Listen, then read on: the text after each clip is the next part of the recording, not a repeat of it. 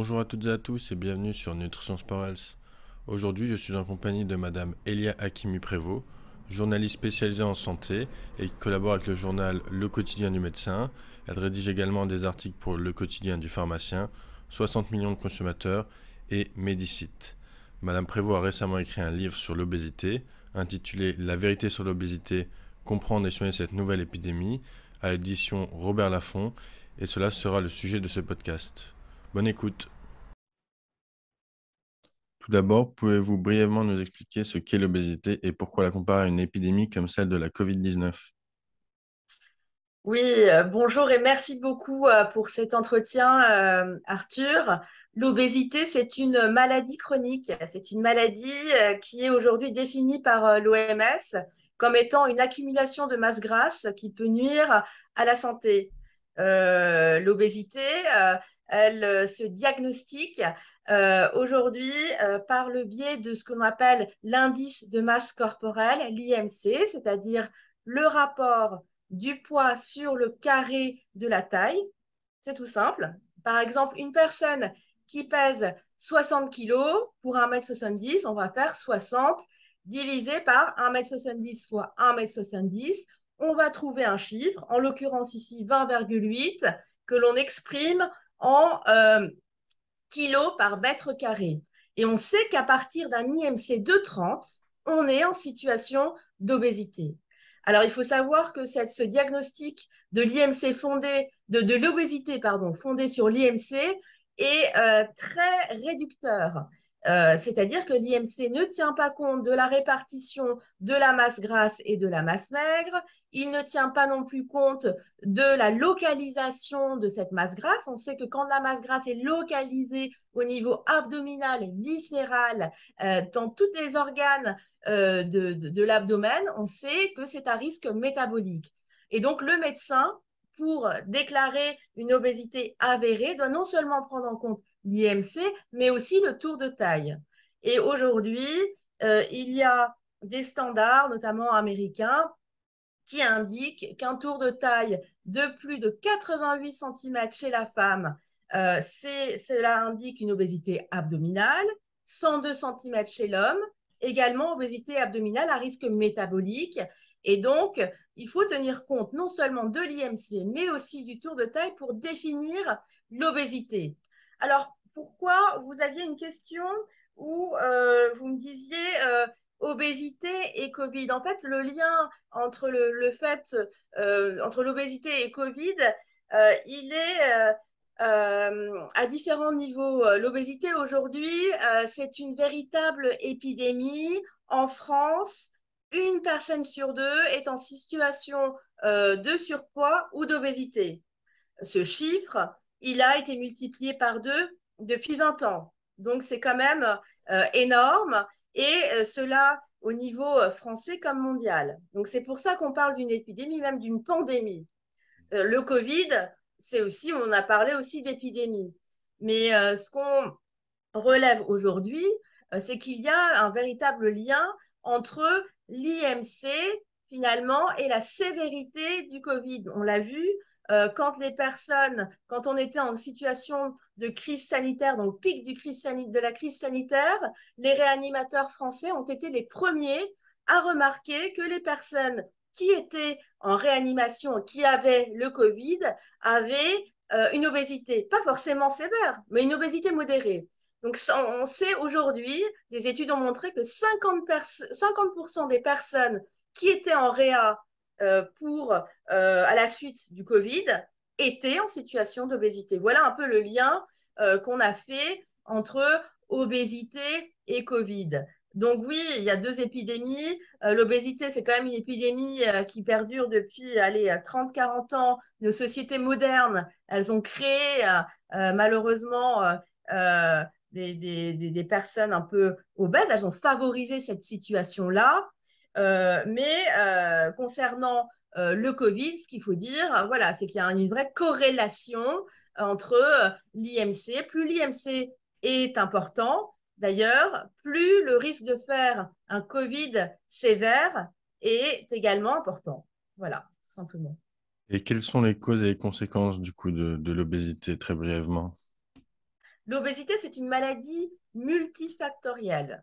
Euh, ne devient pas obèse qui veut. Vous savez, euh, Arthur, on dit souvent euh, que les obèses manquent de volonté, que ce sont des personnes qui sont souvent très sédentaires, peu actives, paresseuses. il y a beaucoup d'idées reçues hein, autour de cette maladie. Or, on sait aujourd'hui que pour développer l'obésité en tant que maladie, il faut absolument avoir des gènes de prédisposition à cette maladie. Donc, si vous voulez, si vous n'avez déjà au départ aucun gène qui vous prédispose à l'obésité, vous aurez beau être toute la journée allongé, assis sur votre canapé, manger énormément, vous serez en surpoids ou peut-être obèse pendant un certain temps, mais vous allez retrouver votre poids euh, d'avant. Vous allez pouvoir, un retour est possible. Mais la véritable personne qui souffre de l'obésité en tant que maladie chronique, c'est une personne qui a plus ou moins de gènes de susceptibilité à cette maladie. Alors, comment euh, se développe l'obésité? L'obésité, elle se développe chez une personne donc, qui a cette prédisposition génétique dans un environnement qu'on dit permissif, favorisant, c'est-à-dire que ces gènes ne vont s'exprimer que euh, lorsque on est, par exemple, très sédentaire, qu'on est très inactif, que l'on a une alimentation très déséquilibrée pendant longtemps ou que l'on a un stress prolongé que l'on prend des médicaments parfois qui peuvent favoriser une prise de poids excessive. Je pense par exemple aux psychotropes, je pense aux corticoïdes, je pense aux à certains antidiabétiques. Euh, il y a de multiples facteurs. Il y a également des facteurs psychiques qui peuvent faire en sorte que ces gènes de prédisposition s'expriment. Donc l'obésité, c'est le fait en fait c'est le concours de circonstances entre des gènes de prédisposition et des facteurs environnementaux épigénétiques qui vont venir euh, faire en sorte que la maladie vienne se déclarer. Voilà. Et chaque, ce qu'il faut aussi souligner, c'est qu'il n'y a pas une obésité, mais des obésités. C'est-à-dire que chaque personne en situation d'obésité a ses propres causes, en fait. Hein. Outre la génétique, il peut y avoir des traumatismes, on sait, ça a été documenté dans, euh, dans la littérature scientifique, des traumatismes vécus par exemple durant l'enfance, euh, un divorce, euh, des attouchements sexuels, quelque chose de très très fort vécu durant l'enfance peut venir faire en sorte que ces gènes se déclarent. Il peut y avoir un stress prolongé, des médicaments, comme je vous ai dit, une alimentation trop calorique, trop, trop riche euh, en, en, sucre, en sel, en additifs. Il peut y avoir toutes ces causes-là, mais chaque personne obèse aura finalement ses propres causes. Et c'est ça que le médecin doit, doit déceler finalement. C'est la trajectoire individuelle qui a mené la personne à déclarer une obésité. Et donc pour les, conséquences? Les conséquences de l'obésité, euh, elles sont euh, multiples. On sait aujourd'hui que l'obésité est associée à 19 comorbidités. Donc, 19 maladies peuvent être associées à l'obésité. Il y a d'abord les maladies métaboliques, comme je vous l'ai dit au tout début de l'interview, lorsque l'on a notamment une obésité qui est euh, très axée au niveau de l'abdomen on a plus de chances de développer certaines maladies comme le diabète de type 2, comme l'hypertension, comme les maladies cardiovasculaires. Mais l'obésité, elle est également, euh, elle est cause et conséquence finalement euh, de euh, plusieurs autres maladies. Il peut y avoir des maladies articulaires hein, quand on est euh, quand on a un poids très important, on a euh, la colonne vertébrale, les genoux, par exemple, les articulations qui sont en souffrance. Les maladies pulmonaires ne sont pas rares. Hein, tout ce qui est asthme, par exemple, et autres insuffisances euh, pulmonaires. Il y a les maladies psychiques aussi, parce que lorsque l'on est en situation d'obésité, euh, très souvent, pas toujours. Hein, certaines personnes le vivent bien, mais on peut très très mal le vivre et on peut avoir été stigmatisé dès l'enfance. Et donc, les dépressions, les troubles anxieux euh, ne sont pas rares chez ces personnes-là. Euh, et l'obésité peut entraîner tout un tas de pathologies. Et ce qu'on sait moins aussi, c'est qu'il il y a plusieurs types de cancers qui peuvent être favorisés par l'obésité. Je pense par exemple aux cancers gynécologiques, les cancers de l'ovaire, les cancers du rein, le cancer du côlon. Il y a quand même une corrélation très très nette entre le développement de certains cancers et le fait d'être en situation d'obésité. Voilà pour faire un, peu résumé, mais les, pathologies, malheureusement, que l'obésité peut induire sont nombreuses. Et actuellement, existe-t-il des traitements efficaces contre l'obésité?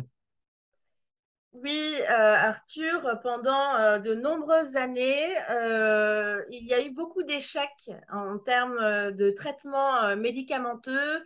Il y a eu les hormones thyroïdiennes, il y a eu l'ère des amphétamines, avec plusieurs médicaments et notamment le scandale du Mediator dont tout le monde a parlé. Il y a eu leur lista, il y a eu euh, pas mal de, médicaments et en fait, tous ont mené à, l'échec et ont finalement engendré euh, plus d'effets secondaires que de bénéfices. Et parfois, euh, des effets secondaires très très graves, cardiovasculaires, des valvulopathies, comme on l'a vu avec les amphétamines, la famille des fenfluramines, notamment le, euh, le, mais pas uniquement. Aujourd'hui, euh, on a euh, depuis peu de nouveaux mmh. espoirs. On a notamment une nouvelle classe de médicaments que l'on appelle les GLP1. Ce sont en fait les analogues de GLP1. En fait, le GLP1, c'est une hormone que nous développons tous, que nous avons, que nous fabriquons tous, une hormone gastro-intestinale et euh, qui favorise la sensation de satiété, l'inhibition. En fait, on inhibe la prise alimentaire grâce à cette hormone. Et on sait aujourd'hui que les analogues de GLP1, qui ont prouvé depuis des années euh, leur efficacité chez les diabétiques de type 2, marchent en termes de perte de poids pour les personnes en situation d'obésité. Il y a plusieurs laboratoires aujourd'hui euh, notamment un gros laboratoire Novo Nordisk qui a lancé des GLP1, des analogues du GLP1 pour les patients en situation d'obésité, mais toujours, il faut le noter, en complément d'une activité physique régulière et euh, d'un aliment, rééquilibrage alimentaire. Donc toujours dans le cadre d'un suivi global. On ne prend jamais de traitement euh, seul. Ces GLP1, je le précise, euh, le premier qui s'appelle le Saxenda, il a été euh, mis sur le marché en mars 2021 en France. Et aujourd'hui, la recherche continue. Il y a d'autres molécules. Il y a l'Ouegovy aussi, qui est pour un IMC un peu plus important hein, que, le, que Saxenda. Et d'autres molécules qui associent des GLP1 à, à d'autres hormones, d'autres molécules sont en cours aujourd'hui d'évaluation pour aider les personnes qui n'arrivent pas à perdre du poids euh, euh, uniquement vis-à-vis des, uniquement à, partir des mesures hygiéno-diététiques, à avoir un petit coup de pouce avec ces GLP1 pour favoriser finalement la perte de poids. Et à titre personnel, pourquoi avoir eu l'envie euh, d'écrire en 2022 un livre pour établir la vérité sur l'obésité? Ça fait des années, Arthur, que j'écris sur l'obésité, notamment pour le quotidien du médecin et pour les cahiers nutrition du quotidien du médecin. Euh, c'est un sujet euh, malheureusement assez récurrent. Et dans le cadre de mon travail, je me suis rendu compte que euh, non seulement le grand public, mais aussi les professionnels de santé ont beaucoup d'idées reçues sur cette maladie chronique. D'abord, certains pensent que ce n'est pas une maladie, que c'est lié à un manque de volonté, et d'autres personnes réduisent l'obésité finalement juste à un problème de poids. Or, on a bien compris qu'il euh, y a tout un ensemble, tout un vécu de la personne qui va mener la personne à l'obésité. Et moi, j'ai voulu défendre ça par le biais de mon livre. D'autant que, comme je vous l'ai dit en début d'interview, l'obésité, le, enfin le surpoids et l'obésité concernent quand même beaucoup de monde. Euh, une personne sur deux en France, c'est énorme. Et je voulais vraiment euh, déminer les idées reçues par le biais de la littérature scientifique pour toutes ces personnes euh, qui sont en surcharge pondérale ou qui sont malades, qui souffrent d'obésité. Je, pense que c'est vraiment très, très important, euh, aussi bien pour les patients que pour les professionnels de santé qui ne sont pas sensibilisés à l'obésité. Et donc, pour, pour, écrire ce livre, vous êtes euh, entouré de spécialistes? Exactement. J'ai interrogé une trentaine d'experts mondialement reconnus dans le domaine de l'obésité. Euh, chacun pour leur propre partie, des experts des déterminants de l'obésité, des experts de la prévention, des experts des traitements de l'obésité et d'autres qui m'ont parlé des pistes de recherche, par, exemple du microbiote, hein, de, la façon dont on peut favoriser une nutrition personnalisée en se fondant sur le microbiote du patient. Ça, c'est une des pistes de recherche parmi d'autres. Mais oui, effectivement, Arthur, j'ai interrogé une trentaine d'experts. C'était des médecins, des chercheurs, euh, des sociologues, mais aussi des patients. C'est très important pour moi de donner la, parole aux associations de patients et aux patients eux-mêmes qui euh, m'ont donné vraiment euh, leur vécu, m'ont apporté énormément dans le livre et je les cite d'ailleurs dans, ce livre parce que ce livre leur est dédié en tout premier lieu. Et concrètement, donc, à qui s'adresse ce livre et quel contenu va-t-on y retrouver? Alors, ce livre, il s'adresse tout d'abord aux patients, à leurs proches aussi, ceux euh, qui, tous les jours, euh, doivent vivre avec les personnes en situation d'obésité. Il s'adresse également à tout professionnel de santé qui ne serait pas euh, formé à l'obésité ou qui souhaiterait en savoir plus sur cette maladie chronique.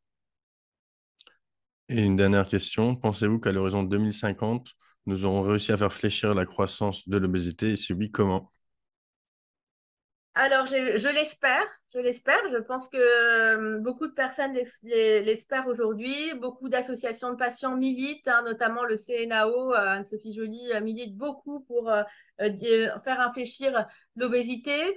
pour ça, il faut des mesures fortes de la part des pouvoirs publics. On sait que l'industrie agroalimentaire a une part très, très importante dans le développement de l'obésité, puisque aujourd'hui, ils mettent au point des euh, euh, aliments qui sont ultra transformés, qui ne sont pas chers et que donc beaucoup de, de, personnes en situation d'obésité, malheureusement, on le sait, sont en situation économique difficile, vont tout de suite se rabattre sur ce genre d'aliments. Donc, il faudrait que les pouvoirs publics mettent, mettent peut-être des mesures un peu dissuasives, je ne sais pas, sous forme de taxation ou autre pour ces produits-là.